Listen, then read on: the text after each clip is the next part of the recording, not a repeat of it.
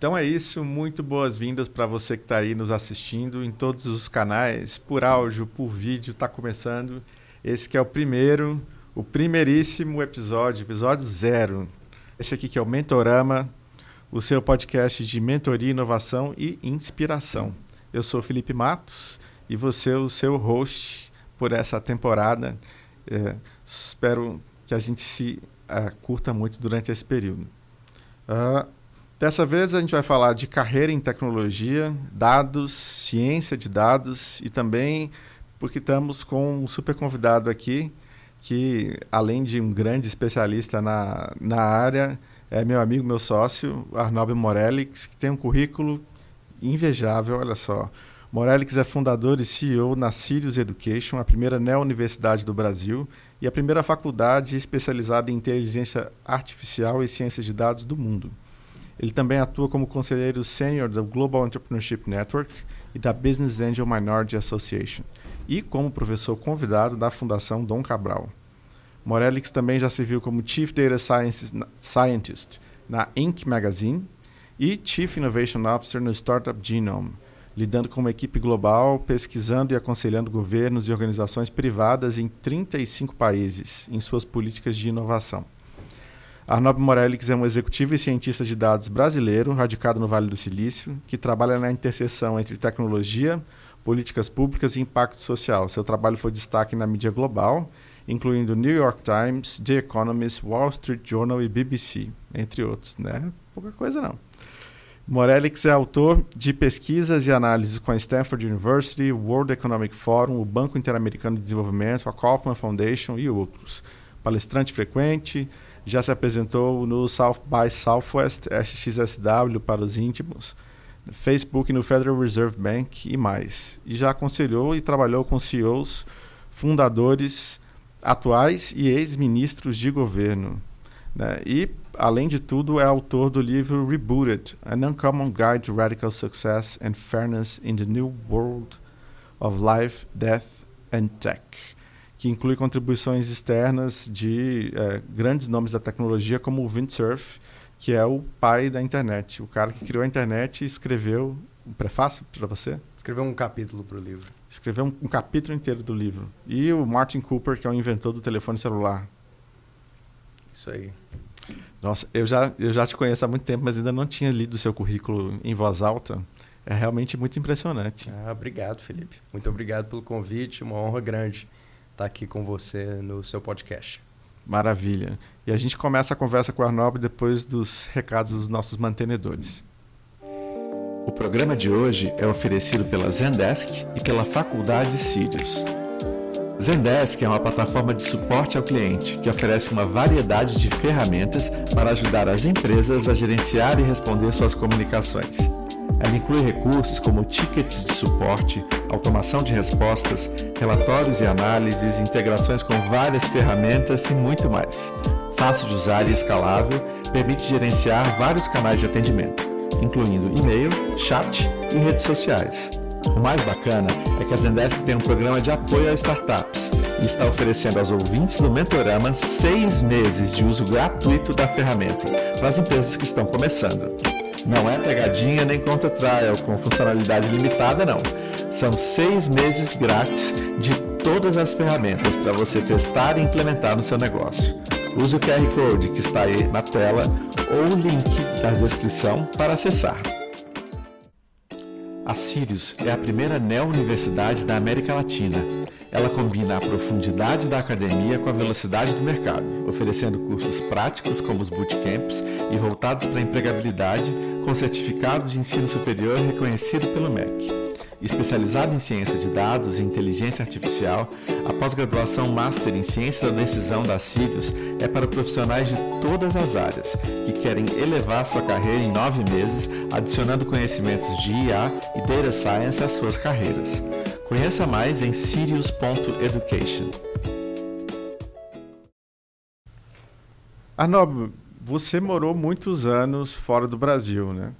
Como é que foi esse processo de decidir morar fora? Você ficou 11 anos? Quase 12, isso. E, e você saiu do Brasil tinha quantos anos? Eu tinha 19. 19, quer dizer, um menino. É. como é que foi essa decisão de sair? Quando você saiu, você já sabia que ia ficar tanto tempo fora ou foi acontecendo? Com certeza foi acontecendo. Não era parte do, do plano de longo prazo. Foi assim, o motivo de eu querer fazer isso foi busca de aventura mesmo. Eu sou de Belo Horizonte originalmente, minha vida em BH era muito boa. eu estudava aqui na Federal, gostava do, da cidade, adoro a cidade, tanto é que voltei para ela, né, depois de mais de uma década fora. E eu estava procurando fazer algo diferente, algo que que mexeria muito com o que eu tinha costume de fazer. E aí fui buscando alternativas, né, para alcançar isso. E como é, que, como é que você foi parar nos Estados Unidos a primeira vez? Basicamente, eu consegui uma bolsa para estudar numa faculdade lá. Esse é o, o resumão da história. Ah, e aí o processo para chegar lá foi uma mistura. Primeiro, é, eu decidi que eu queria estudar em algum lugar fora do Brasil. E aí eu olhei para que, que, que línguas eu conversava, né? E aí poderia ser inglês, espanhol ou português. E aí eu decidi que, pô, não. Eu quero um lugar mais diferente possível do que eu sei hoje. É, e aí isso levou para um lugar de que falava inglês, né? E aí nessa, nessa rodada já estava eliminada América Latina, ou Portugal, ou Espanha, e também França, ou Alemanha, ou Japão, porque eu não sabia da língua.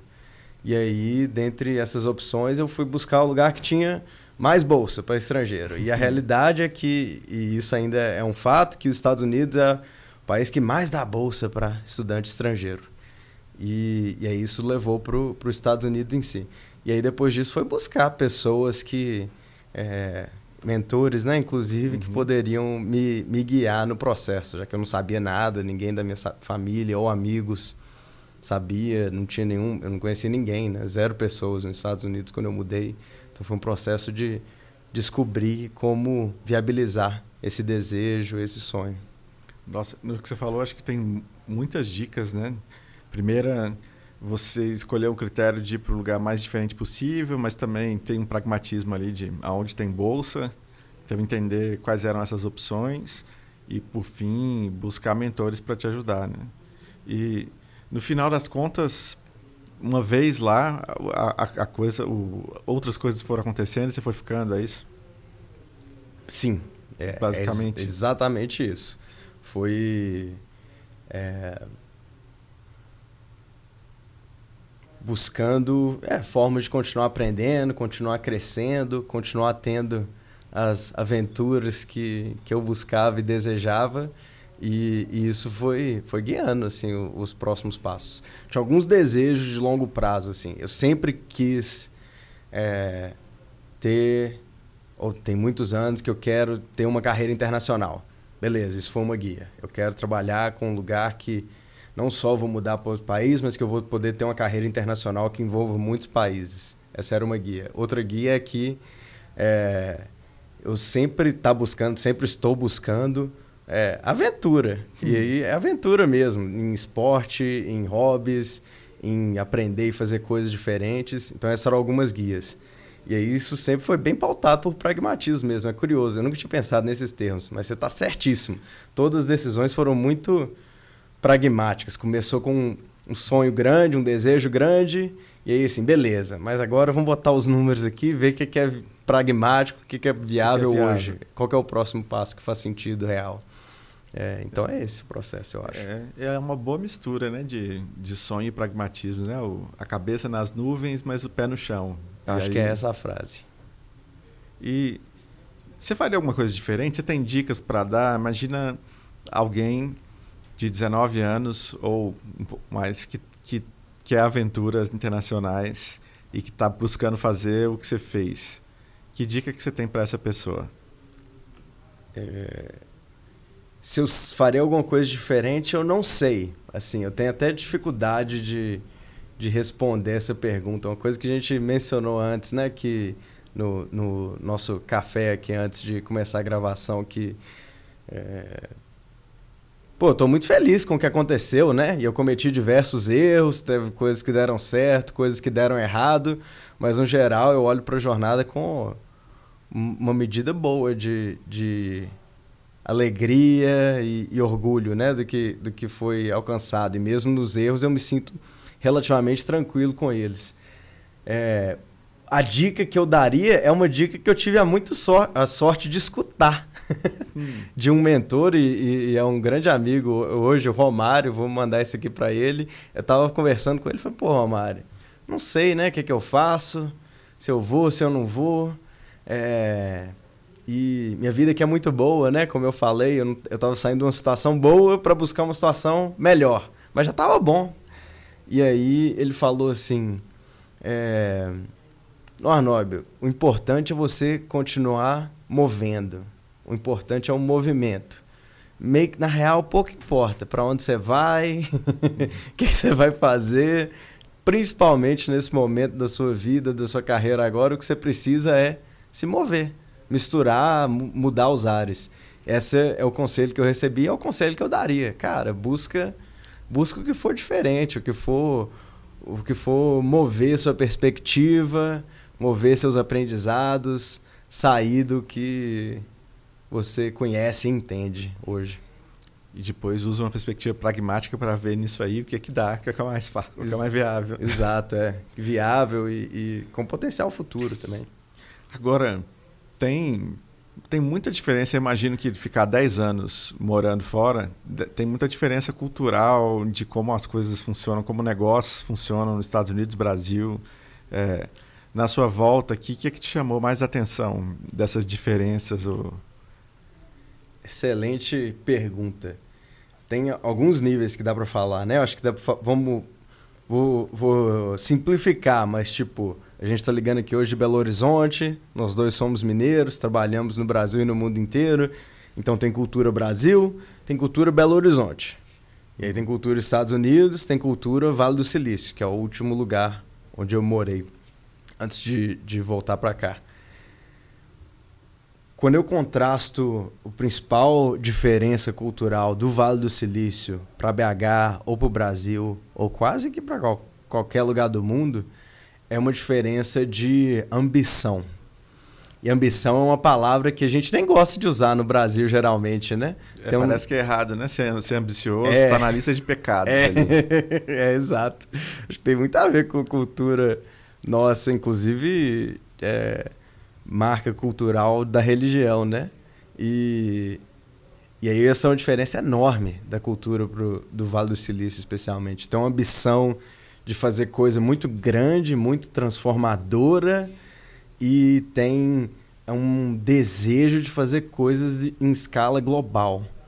E aí isso, pô, isso é óbvio na galera de tecnologia, né? Ninguém está fazendo um aplicativo que é para melhorar não sei o que na cidade dele ou dela. É, esquece. É, todo mundo está criando alguma coisa que é para mudar o mundo. Não menos que isso. Menos que isso nem desce pro play, né? Esse é o contexto cultural Vale do Silício. A diferença talvez é que no Vale do Silício eles conseguem, né? É talvez um dos poucos lugares do mundo que tem os recursos necessários para quem quer fazer isso. Sim, e ainda mais trabalhando no, no... Você está certíssimo. Vale do Silício é um dos lugares com mais... é o lugar com mais recursos para empresas de tecnologia, então é o melhor do mundo. Não tem... Ainda é verdade isso. A gente até olhou dados recentes né, de, de venture capital comparado do, do Vale do Silício ou dos Estados Unidos para o Brasil e para a América Latina. Né?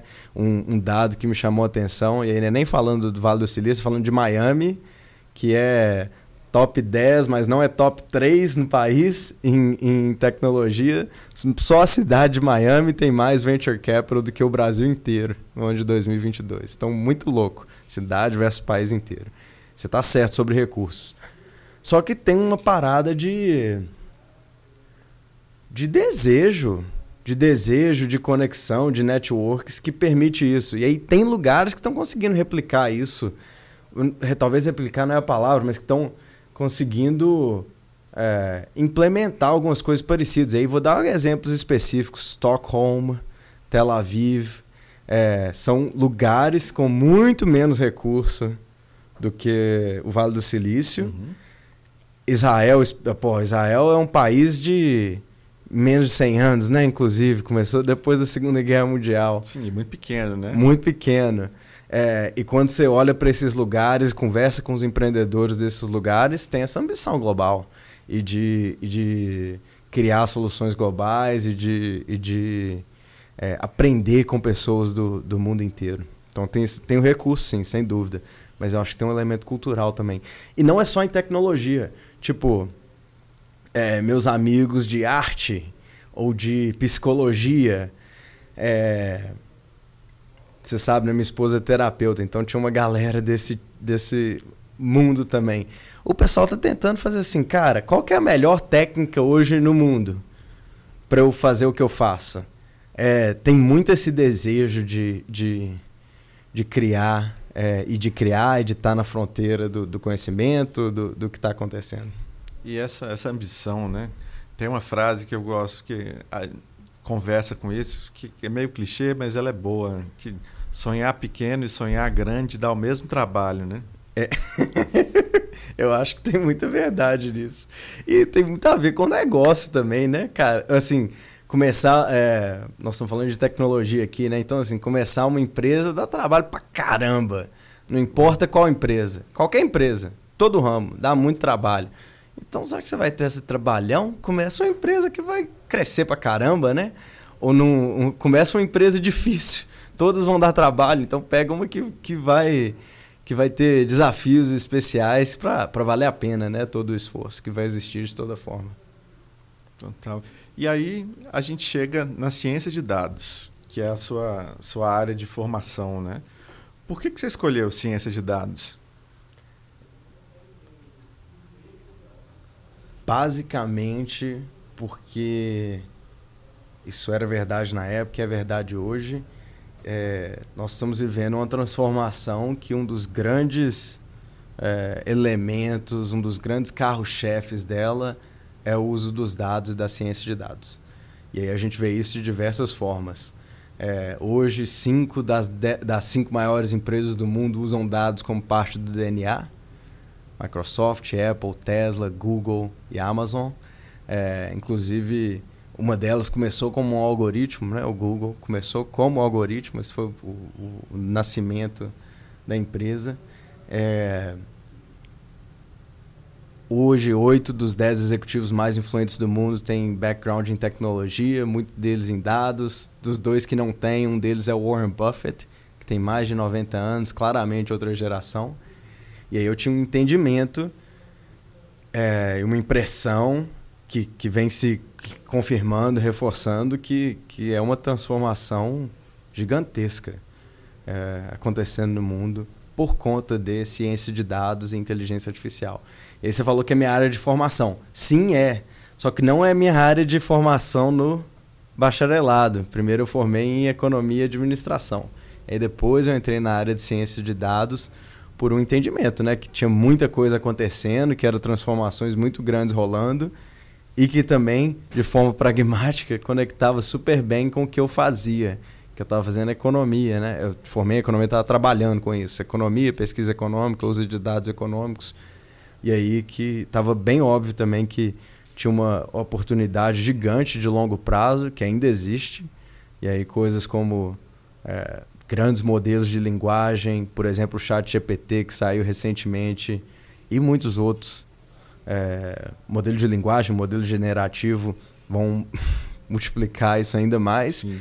E de forma pragmática, tinha tudo, era, me ajudava a fazer meu trabalho melhor. E podia multiplicar em muito né, o que eu estava fazendo, o que eu estava entregando. E agora você está ajudando outras pessoas a fazer esse caminho e a entrar nessa área, né, através da Sirius. Aliás, estamos, né, porque somos somos sócios nessa empreitada. Mas é, como que deu, se deu essa decisão? Você estava lá nos Estados Unidos há 10 anos, Vale do Silício, já talvez estabilizado, numa carreira potencialmente muito lucrativa, ganhando em dólar, e aí vem empreender em educação no Brasil. É, por quê? é, tem muito amigo meu que acho que foi doideira mesmo, né? Exato, era uma carreira muito lucrativa, é, ciência de dados, em tecnologia, ainda mais no Vale do Silício, é extremamente lucrativo. É, e aconteceram é, talvez três coisas que, que influenciaram essa decisão. É, a primeira é um desejo muito grande de contribuir para o ecossistema de tecnologia do Brasil, para a comunidade, assim, de forma ampla, da comunidade do, do Brasil, né? mas especialmente o ecossistema de tecnologia. Era uma sensação de que é, tem muita coisa legal acontecendo, tem muita coisa que, que pode crescer e que eu posso fazer parte disso, e está no momento bom para eu fazer essa, essa contribuição. É, a outra coisa que, que aconteceu foi é, um entendimento que a gente está no meio de uma revolução industrial que está afetando completamente nossa sociedade. E aí esse foi um... Uh, acho que hoje está claro para todo mundo, né? Mas é, ficou, ficou mil por cento claro para mim quando eu estava escrevendo meu livro, Rebooted que é exatamente sobre que, que diabo está acontecendo no mundo, né? Foi um livro que, que foi publicado no primeiro ano da pandemia, é, exatamente sobre isso. O que, que, que vai acontecer com a nossa sociedade, com o mundo da tecnologia nos próximos 10 anos, acelerado pela pandemia. É, e aí, isso é muito óbvio que estava acontecendo no mundo inteiro, que está acontecendo no mundo inteiro, e que é, sendo de Minas Gerais, que é uma área é, tá no nome, né? Minas, industrial, minério. É, e você é lá do Vale do Aço, né? Exato. Minha família é do Vale do Aço, aqui em Minas, que tá no nome também, né? É a área que, que produz aço. E é, e é muito óbvio que, tipo, 20 anos atrás era uma região é, com muito dinamismo econômico, muitos empregos de longo prazo, benefício, galera é, né, aposentava bem, criava família e que não existem essas oportunidades da mesma forma hoje. Ainda existem, não é que sumiu tudo não, tem seus altos e baixos dependendo do preço de commodity, mas não é como era, isso é muito claro. E aí, e o terceiro é, grande motivo foi pessoal. Né? Eu tenho um, um filho que tem três anos e aí eu entendi que, que eu preferiria criá-lo perto da minha família é, do que onde eu estava. É, teve exatamente isso. Fiquei pensei, pô, eu quero ensinar meu filho o valor de família, valorizar a família. Como que eu faço isso se eu moro numa cidade que não tem família nem minha nem da minha esposa perto e que eu estou aqui por causa de grana, né? Trabalho, uhum. grana. Eu, eu, eu senti uma tensão interna, né, que eu precisei resolver. E aí foi, foi isso que me decidi, decidiu, né, para empreender junto com aí nós conversamos eu estava no momento de, de mudança é, você tava tinha idealizado a Sirius estava é, né, no, no início do negócio e aí deu deu liga foi a Nobel foi uma oportunidade que acho que você identificou também né porque quando a uhum. gente começou a conversar eu, eu assim, pô, Nob, tô precisando de alguém que entenda de dados aqui para um processo do MEC. Uhum. Você não pode me dar aqui seu CPF. Verdade, é. Como especialista Exatamente. na área para ser professor, né? E, e daí a coisa foi foi ganhando. Você falou assim, não posso, mas eu posso ser mais do que isso. Exato. Foi exatamente isso. É, foi exatamente isso. É, tem, acho que tem a ver também, né, com, com um pouquinho dos temas, né, de sonho com pragmatismo. Foi é, já tava com esse desejo, esse entendimento, né, que porra, tem uma mudança muito grande no mundo, que eu que eu preciso ter uma revolução industrial que está afetando a sociedade de diversas formas, é, com empregos desaparecendo no Brasil e no mundo, com pressão grande em salários, muitas profissões que antes ganhavam bem não ganham mais por causa de tecnologia, por causa de inteligência artificial, automatização.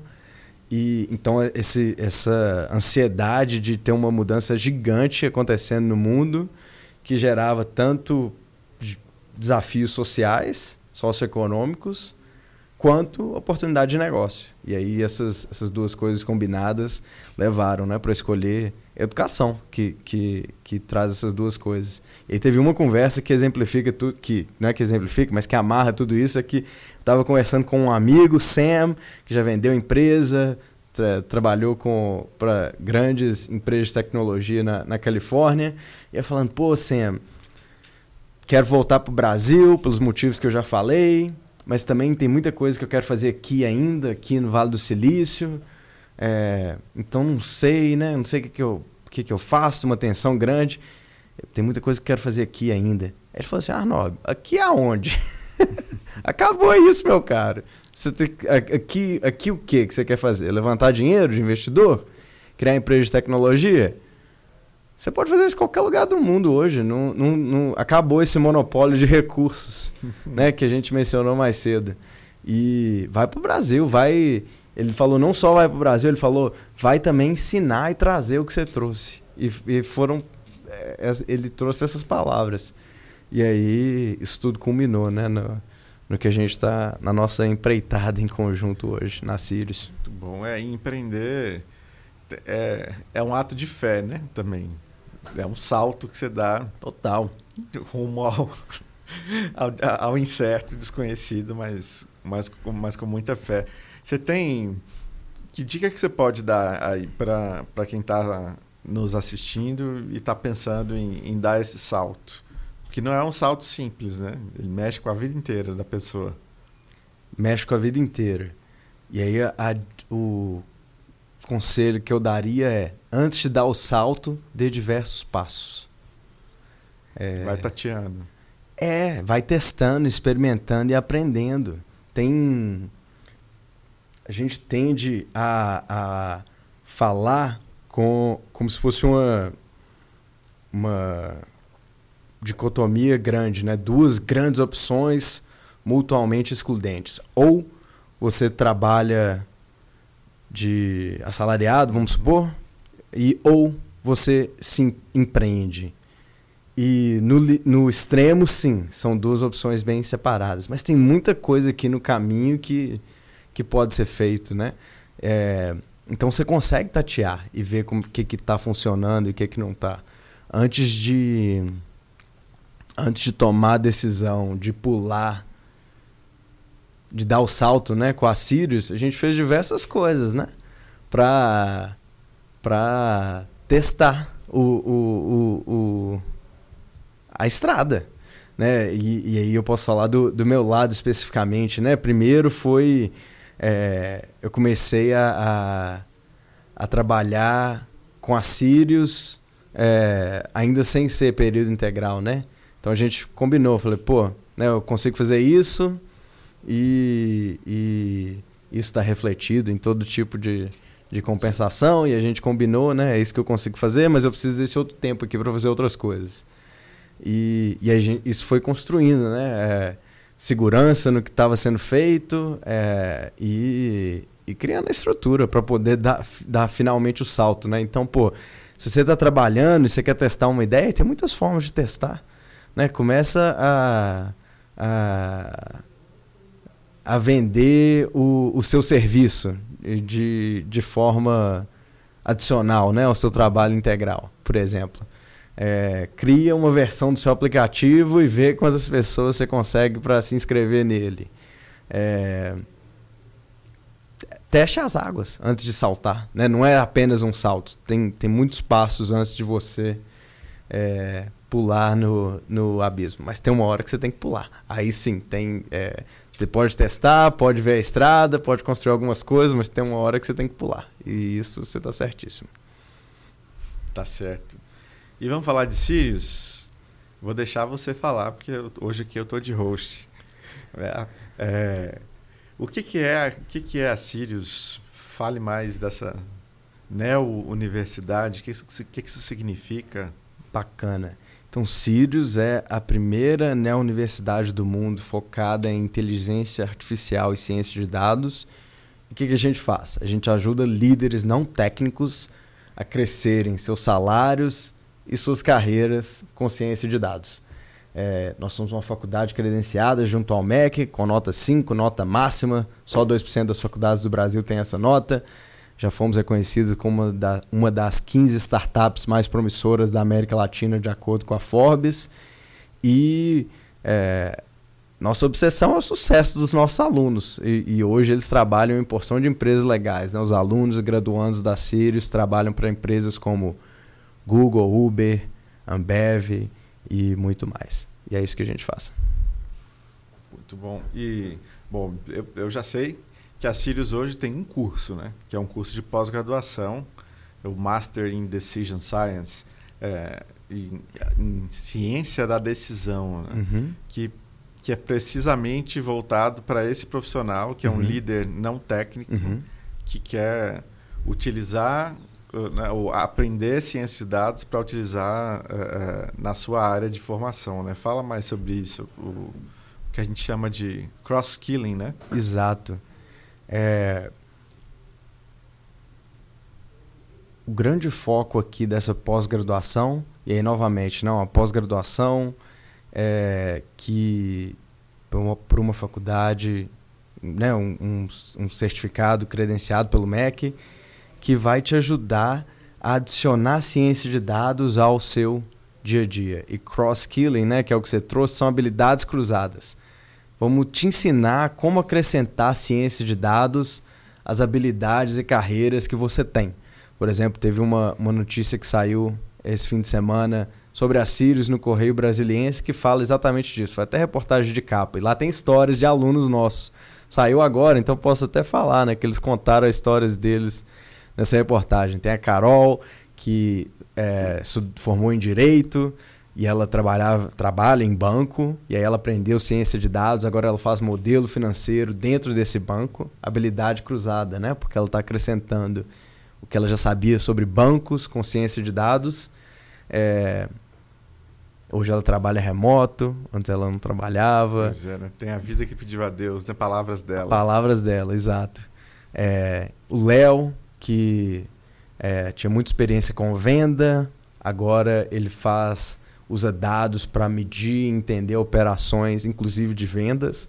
Novamente, habilidade cruzada, né? ele tinha uma porção de conhecimento de negócio, que agora ele adicionou ciência de dados. Tem o Rafael, que é CPO de uma, de uma startup muito legal que chama Payface, e é, é inclusive uma startup de inteligência artificial. O, o o slogan deles ou tagline é pague com um sorriso, né? Você ri para a câmera do seu celular, cobra do seu da sua conta. Eles têm uma parceria com um grande, uma grande bandeira de cartão de crédito, acredito que é Mastercard, se eu me lembro bem.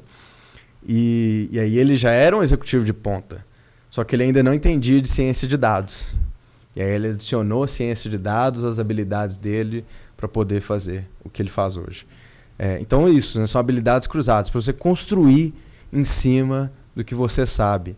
E isso é, é um, inclusive uma das formas de você, ter seu diferencia, sua diferenciação no mercado. É porque você não vai ser só um cientista de dados júnior cru. Você vai ser alguém que já entende de uma área de negócio, que é a sua área atual, e vai adicionar em cima dela. E é essa é a pós-graduação que eu gostaria de ter feito quando eu estava entrando na área. Eu falei, né, eu formei em economia, eu demorei quatro anos para fazer a transição de não tech para tech foi muito bom no fim das contas, né? Deu certo. É, foi a carreira que eu queria, mas demorou pra caramba. não precisava ter demorado quatro anos. E demorou por quê? Porque não tinha alguém para me mostrar o caminho das pedras. E existe esse caminho das pedras, né? E é o que a gente construiu nessa trilha da pós-graduação da Sirius. A gente codificou essa experiência no Vale do Silício numa pós-graduação de nove meses que, que te, te ajuda a fazer essa transição. Muito bom. Bom, a gente tem um quadro aqui no, no podcast que a cada edição a gente fala de uma startup, que é o Startup da Hora. Então vamos ver quem, qual é a startup da hora.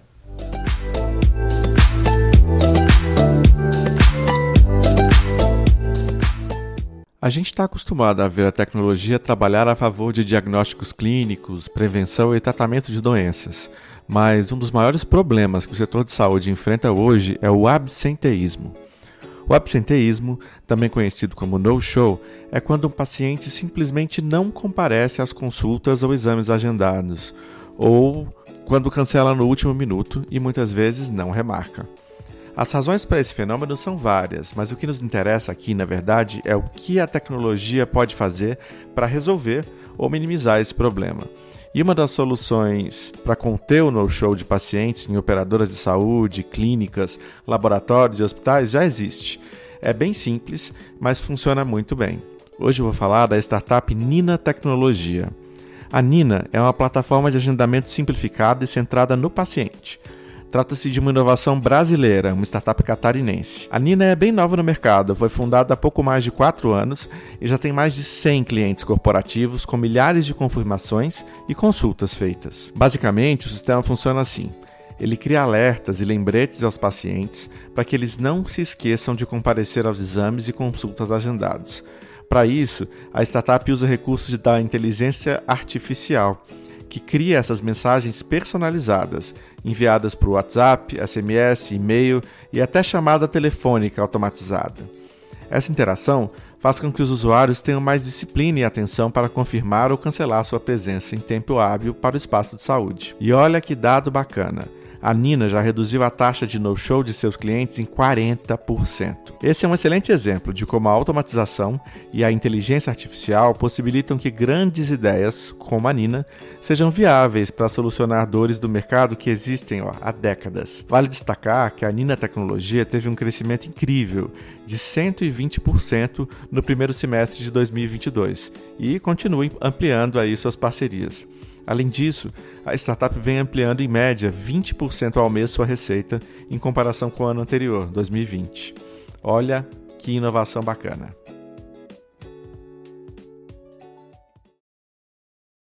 E Arnóbio, estamos chegando aqui no, no final do, do nosso primeiro episódio do Mentorama e a gente sempre termina perguntando para os convidados sobre erros, sobre falhas que você comete, cometeu aí ao longo do, da jornada e que foram fonte de aprendizado.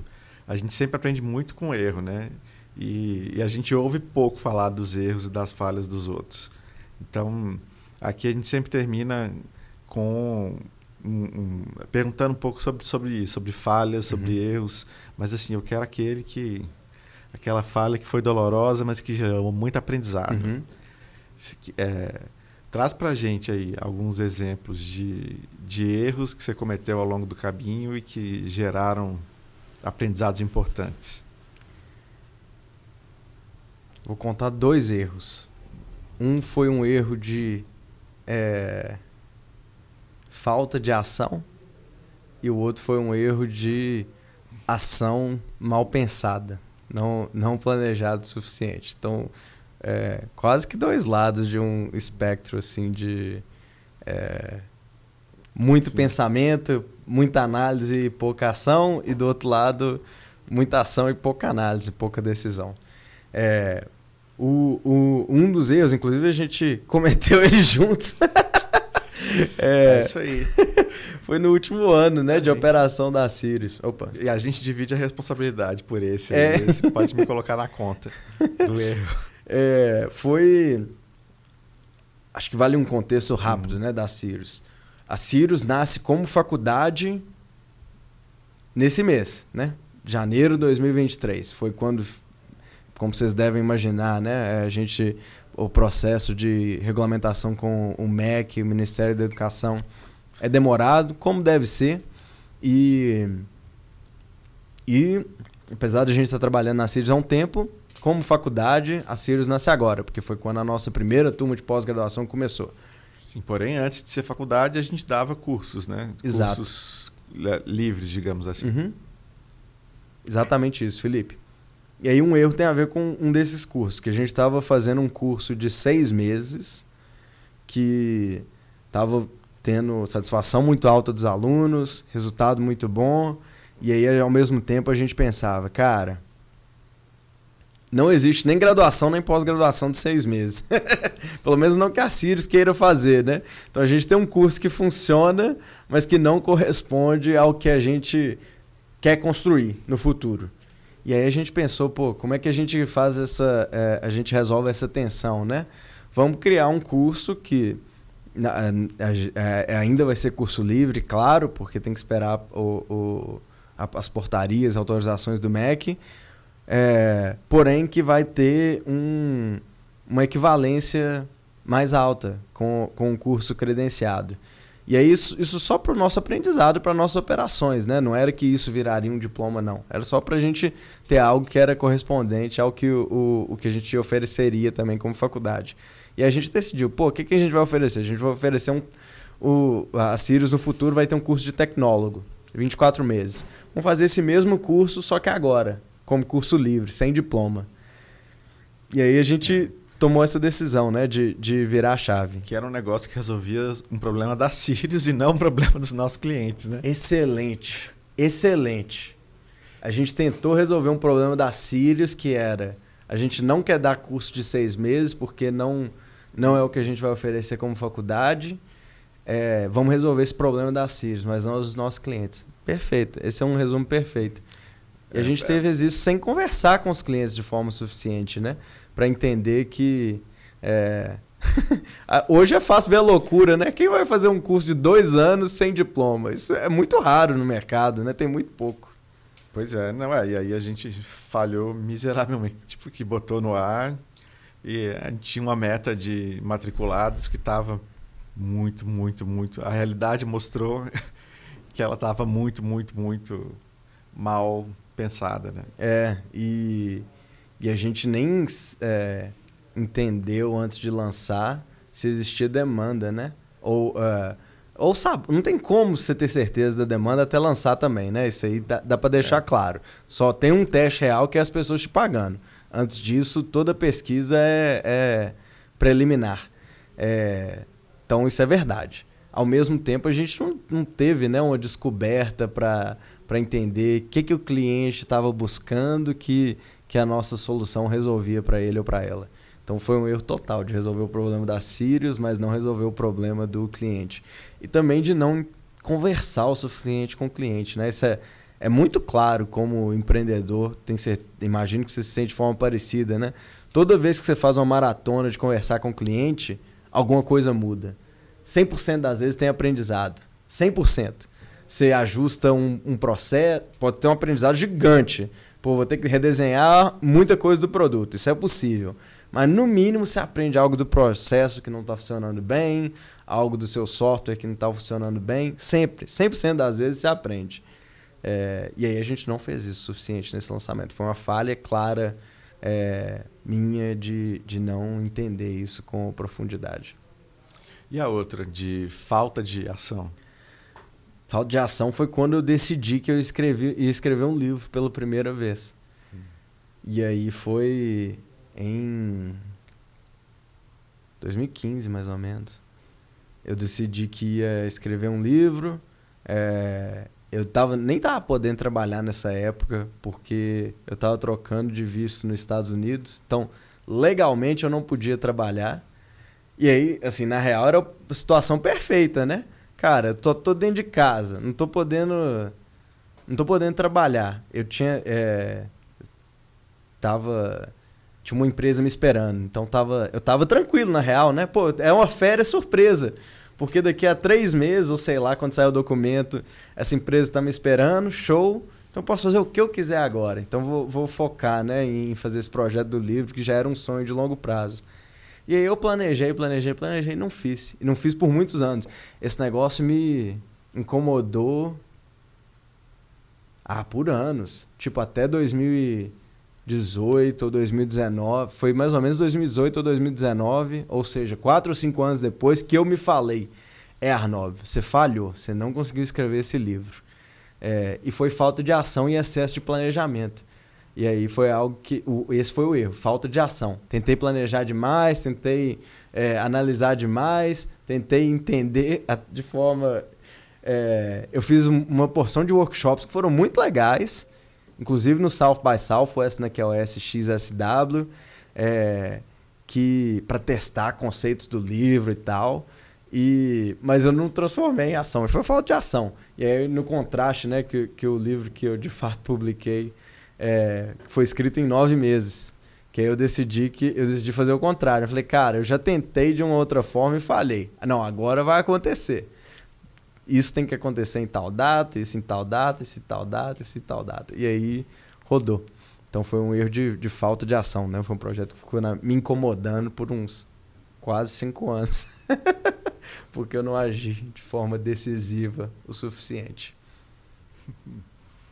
É, tem um, um, editor, o editor do meu livro, fala que o, o livro nunca está pronto. Ele, ele fica pronto quando você decide mandar ele para a gráfica, mas o, o, autor, se você abrir o arquivo lá, você vai querer mudar um monte de coisa. Né? Total. Né? Ele fica, é um processo difícil para fechar. É, é uma frase relacionada aí. O livro nunca fica pronto, ele só fica abandonado. Uma hora você fala, tchau, vai com Deus, é, vai pro mercado. Depois a gente resolve que mais tiver para resolver. Muito bom, muito bom. Arnóbio, super obrigado por ter, ter aceito o convite de inaugurar aqui o, o o Mentorana Podcast, de ser o primeiro entrevistado e de dividir com a gente erros, acertos, dicas, sua história, um monte de, enfim, bons casos. É, para fechar, o que, que você tem de, de recado final para nossa audiência? Que tá, tem muita gente que vai estar tá buscando empreender ou vai estar tá buscando entrar nessa carreira de ciência de dados, é, ou talvez fazer as duas coisas, né? É... Sonhe grande, com o pé no chão e é, mantenha o movimento. De, desde que você esteja se movimentando, aprendendo, experimentando com coisas novas, vai dar certo. Opa, muito bom. Valeu demais. Quero te agradecer muito, quero agradecer a você que ficou com a gente até aqui e até o próximo episódio do Mentorama Podcast. Valeu.